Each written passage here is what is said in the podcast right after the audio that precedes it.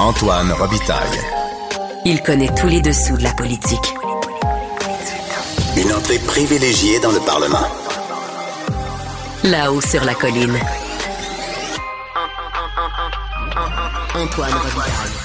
Excellent jeudi à tous. Aujourd'hui à l'émission avec Geneviève Lajoie et Patrick Belrose du bureau parlementaire. On revient sur 2023, mais surtout on essaie d'imaginer ce que nous réserve 2024 en politique québécoise. Mais d'abord, mais d'abord, c'est l'heure de notre rencontre, notre ultime rencontre, les voix de la voix. Émotionnel ou rationnel. En accord ou à l'opposé? Par ici, les brasseurs d'opinion et de vision. Les rencontres de l'air. Bonjour Guillaume Lavoie, Antoine Revitaille, bonjour. expert en politique publique et euh, vélo, comment je pourrais t'appeler euh, vélophile? Vélo- Hein? Vélophile. Vélo- Véloconomiste. Véloconomiste, ah oui, ça c'est vrai, ça c'est ton, ton titre officiel, mais ton titre officieux, c'est vélophile aujourd'hui. Donc, les négociations en éducation, euh, tu trouves que c'est du grand n'importe quoi. Explique-nous pourquoi. Ben, et là, franchement, là, je- euh, il y, a- il y a plein de manières d'arriver à du grand n'importe quoi, mais prenons la sortie du premier ministre Legault, qui est assez extraordinaire, comme dirait Sol, parce qu'en gros, la victime là-dedans, là, à part les Québécois et tous les enfants, c'est Sonia Lebel. Quand un des rôles les plus importants en négociation, ça a l'air tautologique, c'est le négociateur en chef ou la négociatrice en chef. Là, Mhm. ici, c'est Mme Lebel du côté du gouvernement. Elle a une vue claire. Je pense qu'elle l'explique pas assez, mais lorsqu'elle explique les demandes du gouvernement, c'est toujours positif parce que ça permet aux gens de mieux comprendre où sont les, les, les lignes d'accord et de désaccord. Et là, on imagine qu'elle a probablement dit au premier ministre et à l'entourage, ben, ben, on a eu une bonne journée, où ça avance.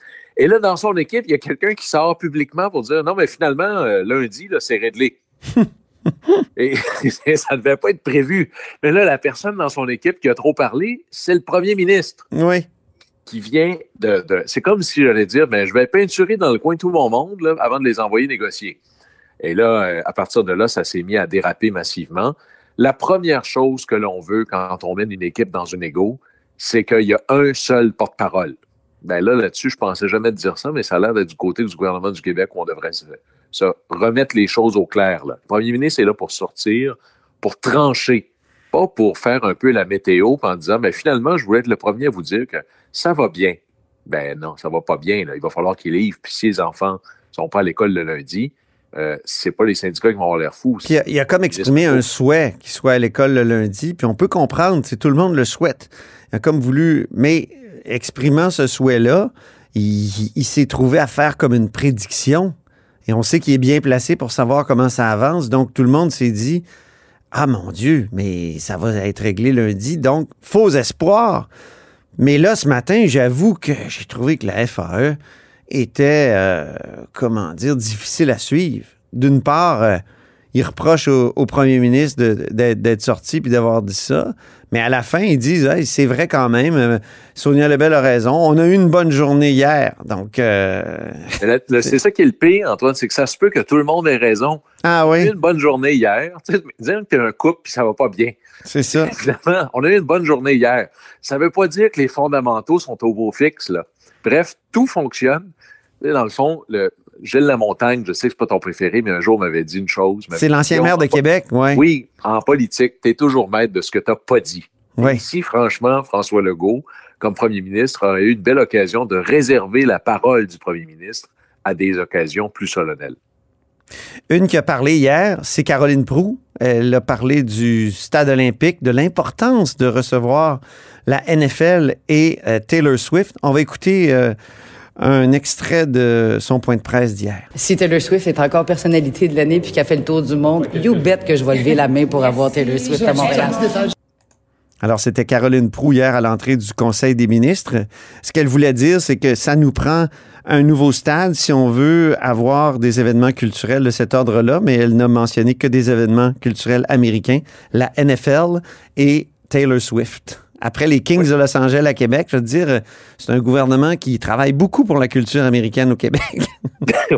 le pire, c'est que je voulais parler sérieusement sur le stade et ses enjeux. Oui. Mais tout ce qui me venait en tête, c'est Hey, ça va bien. On a un ministre des Finances qui donne 5 millions aux Kings parce qu'il veut aller voir le hockey à Québec. Incroyable. On a le ministre du Tourisme qui se dit Moi, je voudrais aller voir un show à Montréal.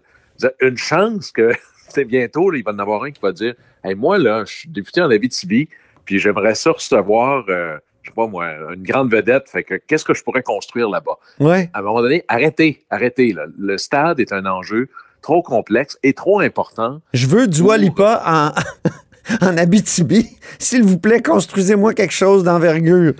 C'est ça. J'aimerais ça aller à Lévis, fait que faites-moi un troisième rien. Ah oui.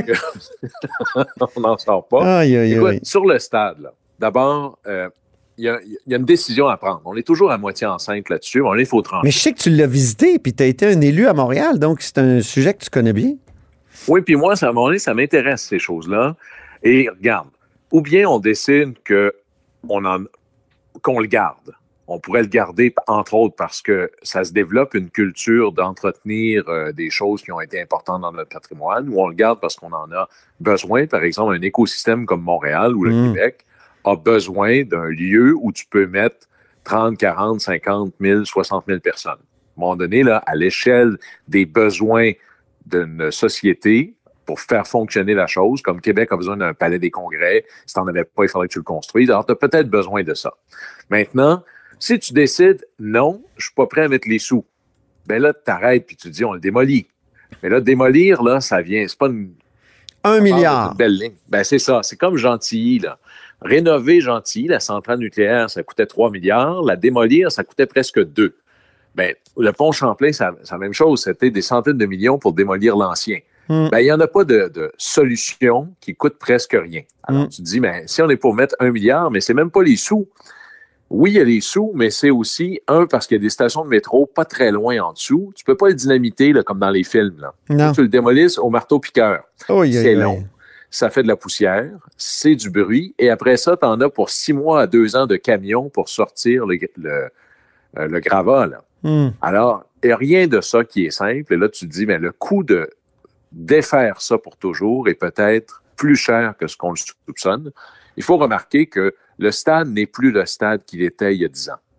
Euh, il y avait... Ah non? euh, ben, c'était un genre de squelette qu'on ne savait pas quoi faire avec. Mhm. Moi, je veux euh, féliciter ici le PDG de la, la, la RIO, tu vois, je trahis mon âge, Ouais. PDG des installations olympiques, qui a maintenant un nouveau nom, c'est Michel Labrec. Mm. Michel Labrec, c'est lui qui est vraiment le- celui qui a permis de transformer complètement la tour, qui est aujourd'hui un endroit où il y a 1000 employés. Entre autres, c'est Desjardins qui a loué euh, l'intérieur. Donc, on a revitalisé l'infrastructure d'une manière insoupçonnée Ouais. même par son concepteur original, parce qu'il y avait tout un truc de câble à l'intérieur. On a sorti tout ça.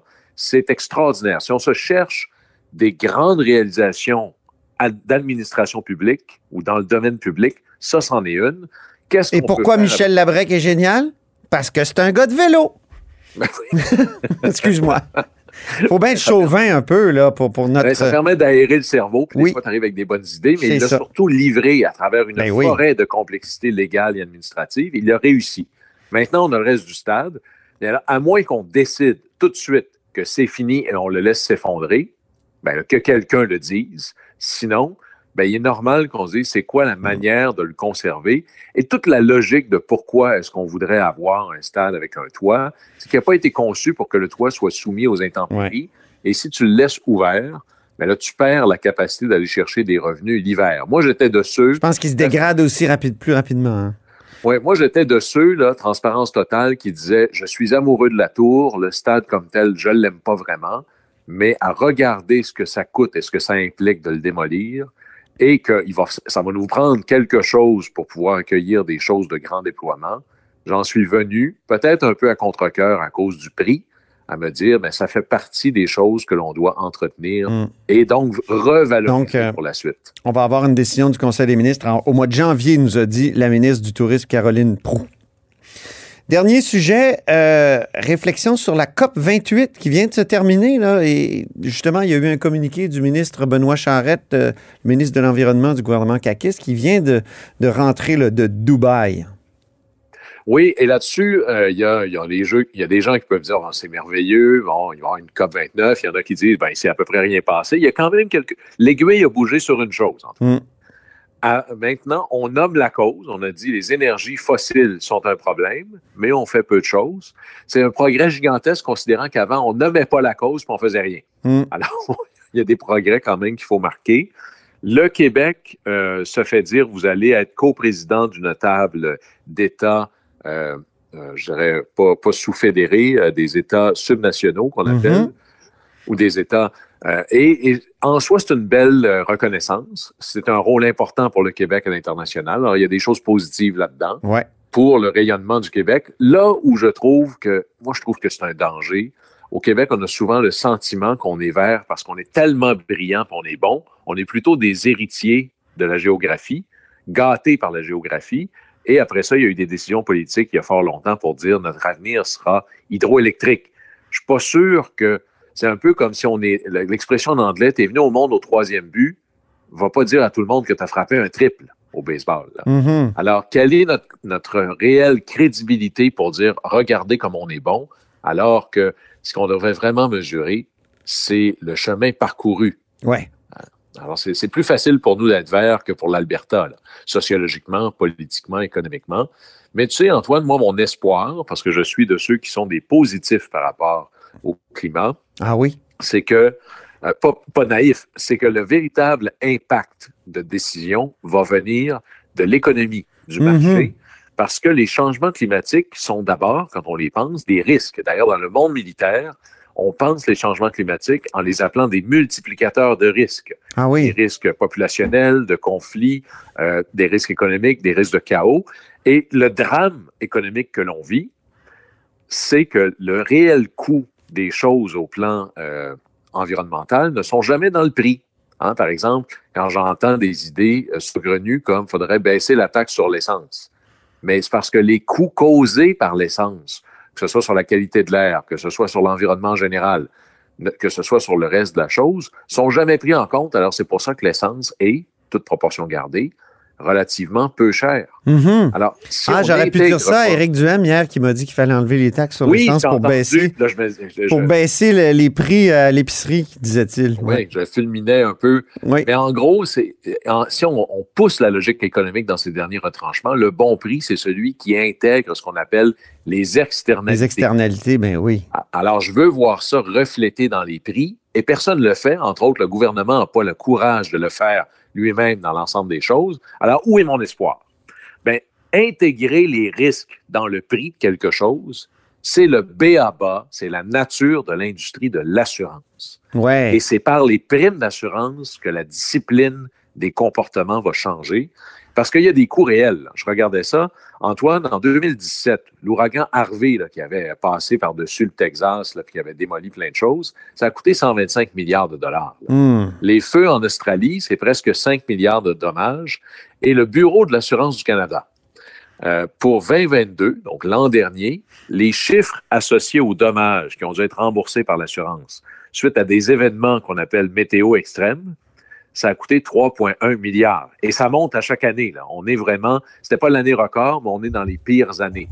Alors, et pour moi, le signal des signaux, Hmm. Swiss Re, qui est une compagnie d'assurance qui assure des compagnies d'assurance, eux ont dit les changements climatiques vont coûter à l'économie mondiale en 2050, donc dans une génération, 23 trillions de dollars. Alors, en gros, là, ça, c'est entre 10 et 14% de l'économie mondiale. Alors, de plus en plus, les compagnies d'assurance commencent à prendre ça en compte et ils vont le faire de deux manières. Soit ils vont hausser les primes, c'est ce qu'on voit d'ailleurs. L'an dernier, les primes d'assurance au Canada, là, en moyenne, ont monté de 8,2% et de 12% en Nouvelle-Écosse, où en Ouh. autres, il y avait plein de tempêtes.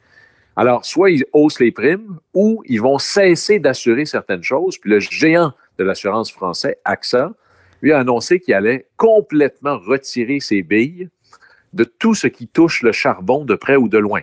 Ah Donc, oui. On n'assure plus d'opérations de clients qui sont dans les mines de charbon, ni la production d'énergie, ni même des entreprises qui se euh, qui, qui s'alimentent auprès d'une centrale qui, elle, fonctionne au charbon.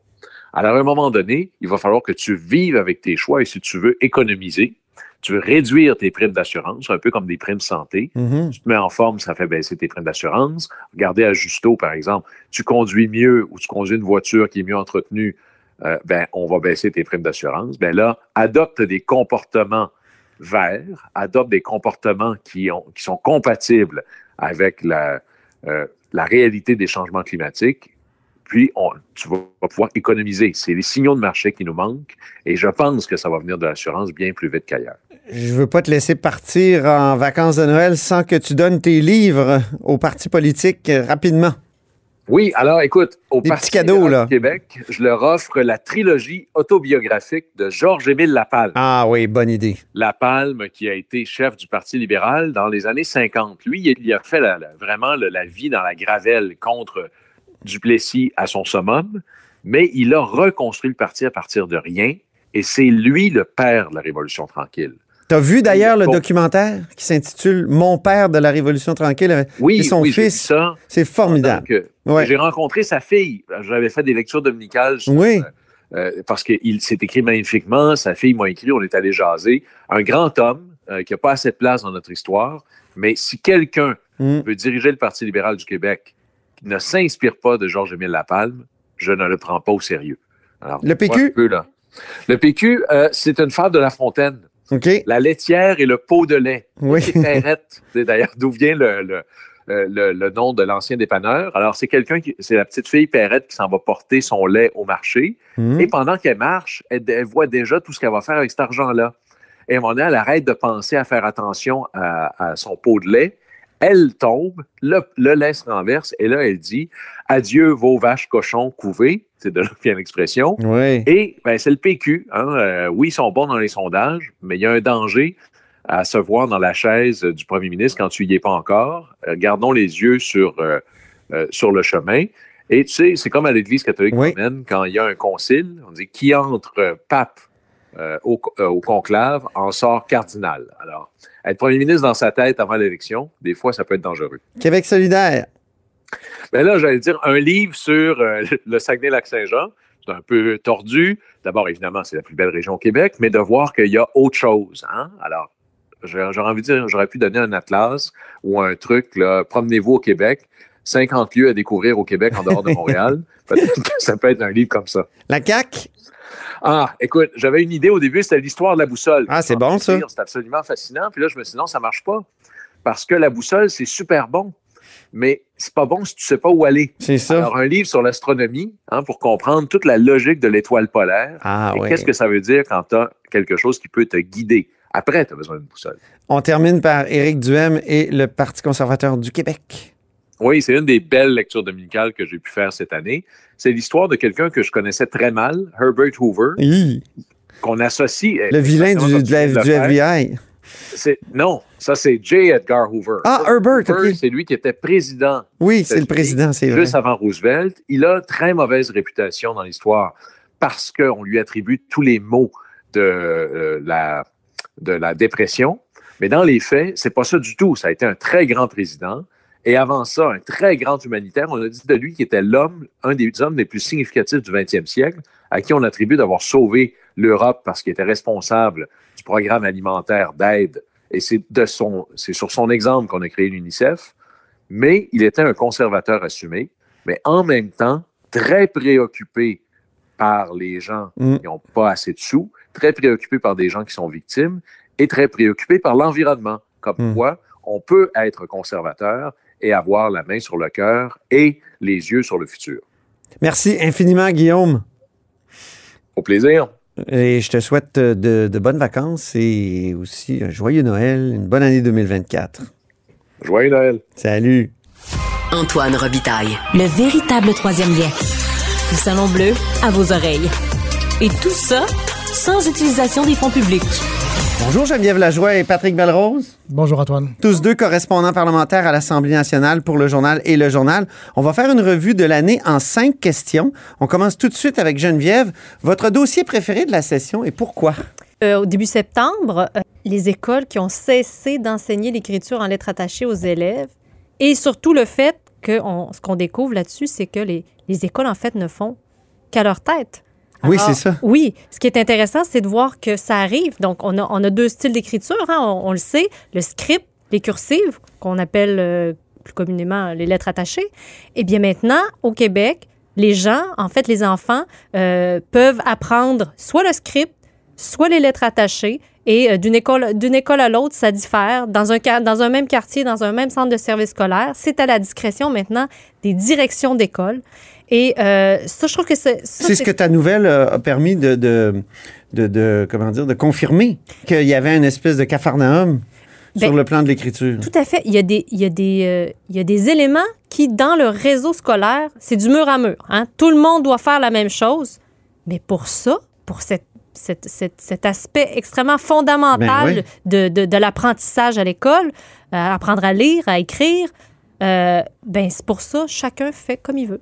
Alors, euh, Alors, le cellulaire, partout, mur à mur, on l'enlève, mhm. mais l'écriture, on choisit. Puis ce qui était drôle, c'est de voir la réaction du ministre de l'Éducation, Bernard Drinville, qui aussitôt a dit Hey, moi, là, je veux que tout le monde écrive, euh, fasse les deux, hein, apprenne les deux. Mais aussitôt, le président de la Fédération des directions d'école lui a répondu Hum, hum, Non, non. Euh, le, le programme prévoit que les écoles euh, ont la latitude de décider ce qu'ils font. Faudrait le changer, donc, le programme? Ben, ce n'est pas à moi de dire ce qu'il faut faire, mais reste que Bernard Drinville a dû admettre que ça fonctionnait pas. Patrick, ton euh, dossier préféré de la session et pourquoi? Écoute, mon dossier préféré, c'est un dossier qui est encore en cours. On s'entend, c'est la grève dans le secteur public. Ben oui, tu couvres ça intensément. Je trouve ça intensément et c'est franchement intéressant. Ça n'a pas toujours été intéressant par le passé. Là, on se T'aimes être en montagne russe, Patrick? oui, cha- chaque, jour apporte son lot de, de surprises. Euh, mais par le passé, ça n'a pas toujours été intéressant. Souvent, c'est comme quelque chose de chorégraphié un petit peu. Oui, on menace de faire la grève, on fait la grève trois jours, on se réunit au Conseil du Trésor un dimanche soir pluvieux, et puis là, hop, on signe tout dans le bureau du premier ministre. Cette fois-ci, c'est pas le cas. Euh, la FAE, donc la Fédération autonome de l'enseignement, en est à sa quatrième semaine de grève. Le Front commun aussi qui mène des journées de grève. Euh, donc, ça dure. On sent que les syndiqués croient en tout cas avoir l'opinion publique de leur côté et sont prêts à aller très loin et à faire durer la grève pour avoir ce qu'ils veulent. Et je te rappelle, on avait parlé, leurs demandes sont vraiment, vraiment très ambitieuses. Écoute, juste pour revenir un petit peu là-dessus, là, le Front Oui. commun, C'est C'est pas- pas intéressant un de, chiffre de se officiel, remettre ça en tête, oui. si on calcule, là, grosso modo, ce qu'ils demandent, ça fait environ 23% sur 5 ans. Si on parle de la FAE, c'est 20% Donc, d'arriver à la moyenne canadienne. On s'entend qu'il n'y a pas grand monde dans la vie, à part les médecins, qui ont la moyenne canadienne au Québec. Euh, c'est des demandes qui sont très, euh, très élevées, euh, alors que Québec offre, dans sa deux, troisième offre, 12,7% sur 5 ans. On est loin quand même de ce que demandent les syndiqués. Je pense que je t'en avais parlé dans le passé, mais il y a un parallèle à faire avec les constructeurs automobiles aux États-Unis. Mhm. Les syndicats ont fait des demandes très, très, très importantes. Ils ont fait la grève et ils ont obtenu 25% euh, d'ici 2028, dont 11% immédiatement. Oui. Donc, on sent quand même que le rapport de force a, est passé, a basculé du côté des syndiqués, euh, en tout cas dans- aux États-Unis clairement, et on le sent aussi au Québec présentement. Oui, c'est pas les travailleurs en général, mais c'est les syndiqués, oui. Ben, c'est les syndiqués, sauf que justement, ça apporte un, ça a un impact sur les travailleurs en général. Oui. Parce que dans le Ça cas vers le haut, constructeurs les- automobiles, exactement, on a vu que même les usines qui étaient non syndiquées ont bénéficié de cette hausse-là de salaire parce qu'évidemment, les constructeurs se disent, ben, écoutez, il ne faut pas que tout le monde quitte pour aller chez euh, l'usine d'à côté euh, qui est syndiquée. Donc, ça, ça se dit deux choses. Ça dit que l'inflation fait mal à tout le monde. Donc, on, on revendique des hausses de importantes et qu'on croit avoir justement ce rapport de force-là du côté euh, des travailleurs à cause de la pénurie de main-d'œuvre. Deuxième question. Euh, la primeur dont vous êtes responsable et euh, que vous voulez souligner, Patrick. Moi, je trouve que c'est un moment fierté de l'émission. c'est très gentil. Mais c'est plus quand même pour ce que ça dit euh, sur le fond. Euh, c'est les six, les six, les six ex-premiers ministres qui sont euh, sortis pour critiquer la réforme de la santé de Christian Dubé. Je me Oui. souviens, c'est Lucien Bouchard qui était mis de l'avant et qui disait, ben, écoutez, si on fait ça, ça va nuire en fait au centre de recherche et aux donations pour les fondations dans, les, dans les hôpitaux. Et on a appris, ce qu'on a révélé journal, en fond, c'est que tout ça était piloté par l'Institut de casologie euh, de Montréal.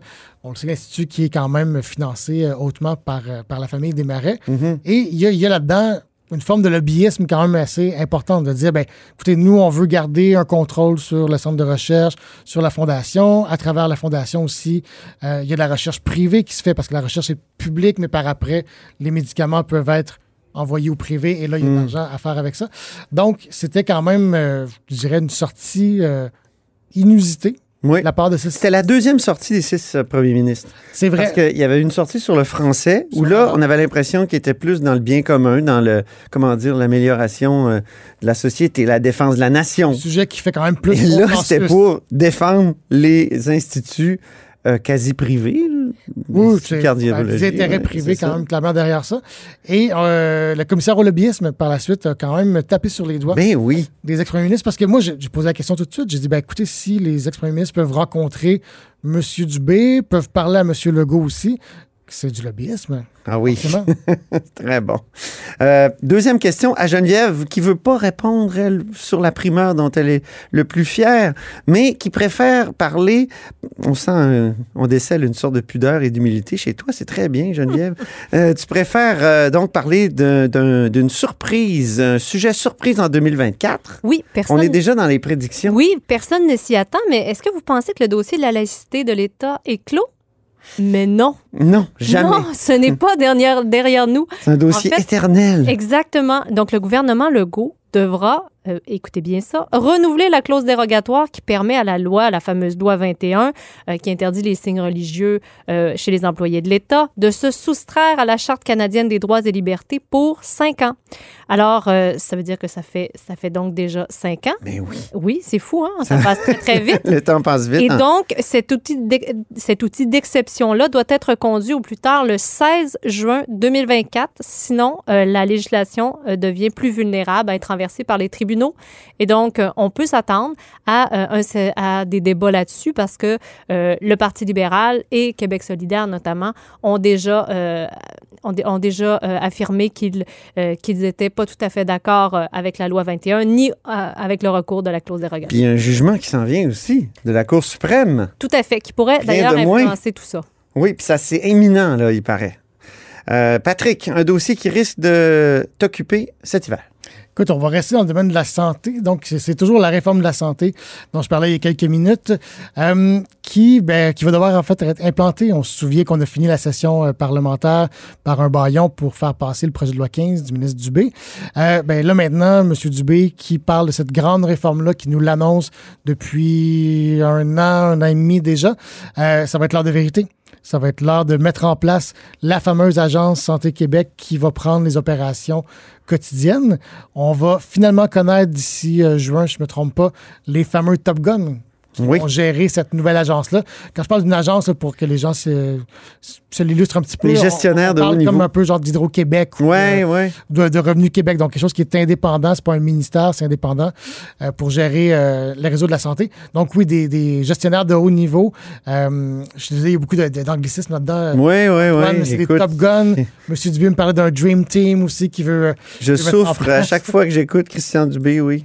Mais et récemment, M. Dubé a parlé d'un salaire compétitif pour attirer ces, euh, ces gestionnaires de haut niveau. Donc, j'ai bien hâte de voir c'est quoi un salaire compétitif pour une agence euh, de la santé. Est-ce que c'est 500 000 Est-ce que c'est plus? Ouais. On, ça va être des questions qu'on va poser. Euh, mais bon, plus. Un salaire à la Investissement Québec, peut-être? Là, ce serait beaucoup quand même. je, je suis bien, bien hâte de voir ça. Mais ça amène quand même sur l'autre défi. On veut faire passer les accréditations syndicales de 136 à 6.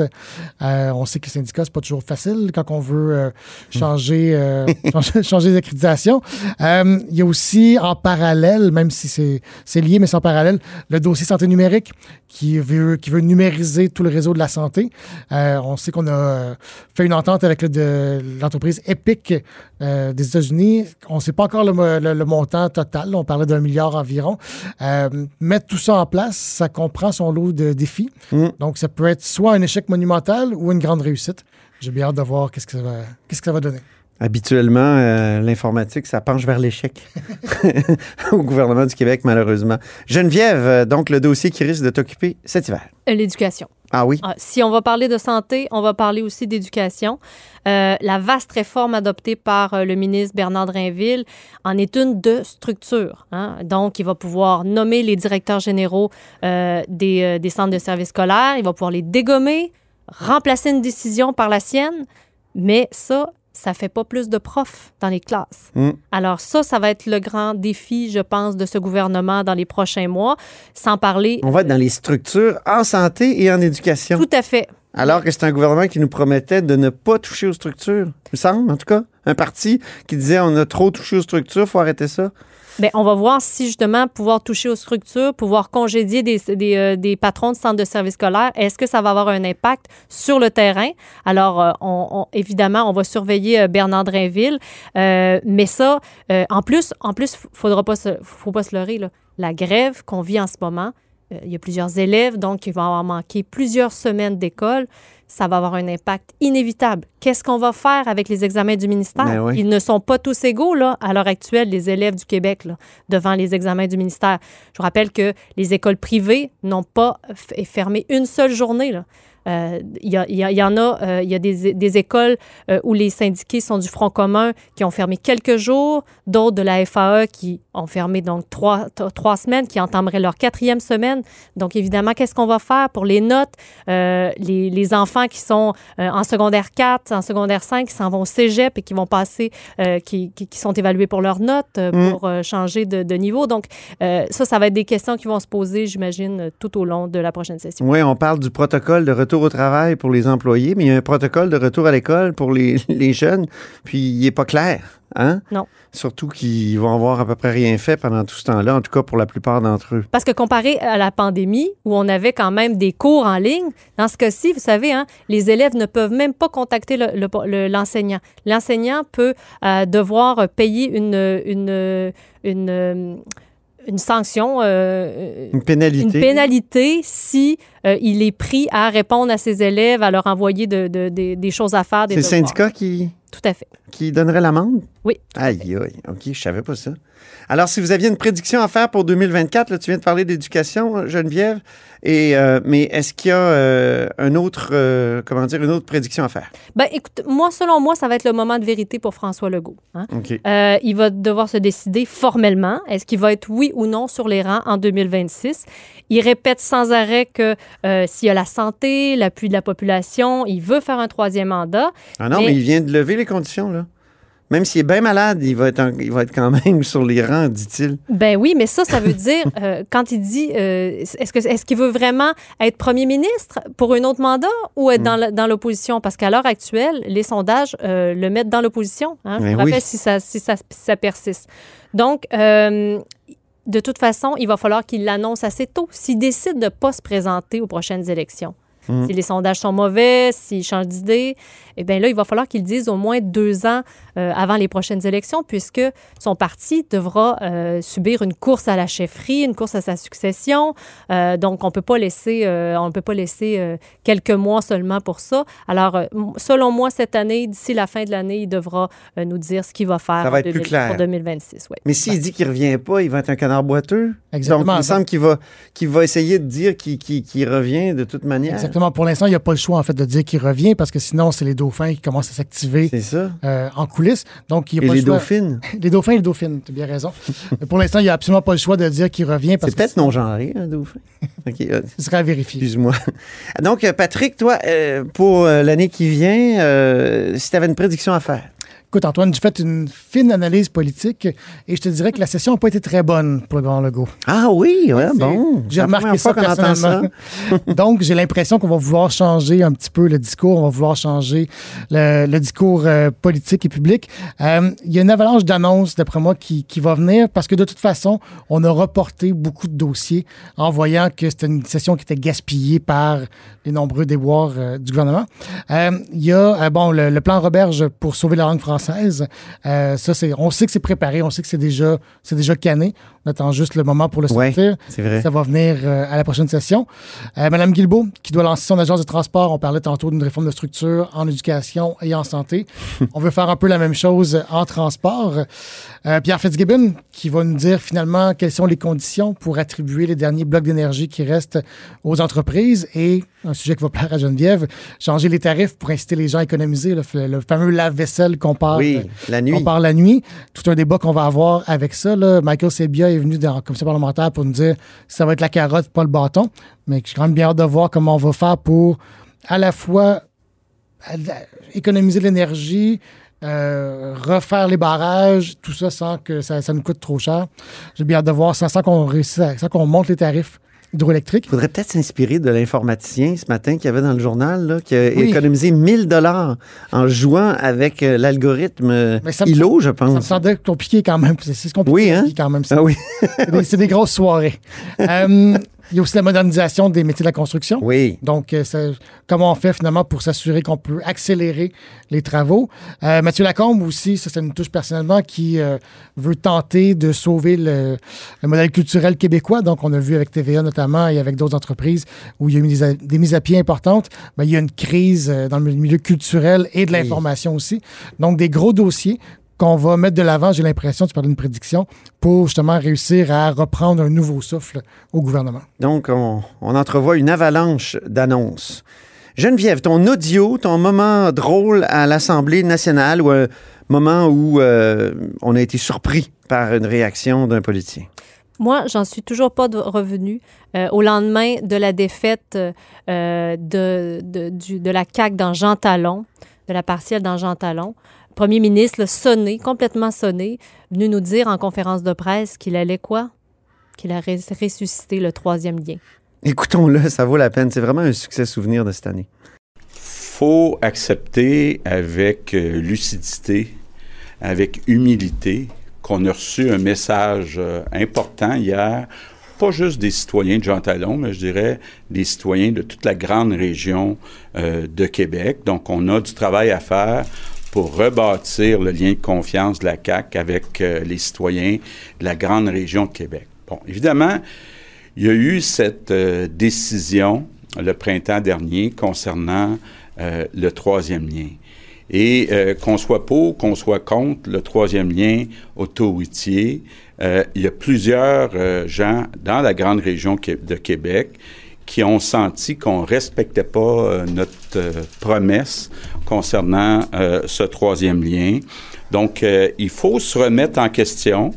Et il faut écouter les citoyens euh, de Québec. Évidemment, euh, euh, pour un chef euh, national, euh, c'est important. euh, la ville de Québec, la grande région de Québec, j'inclus euh, la rive sud. Donc, c'était le 3 octobre. Qu'est-ce qu'une défaite dans un comté euh, de la Haute-Ville de Québec? Oui. Sainte-Foy-Sillery peut avoir comme euh, lien avec le, justement, avec le troisième lien.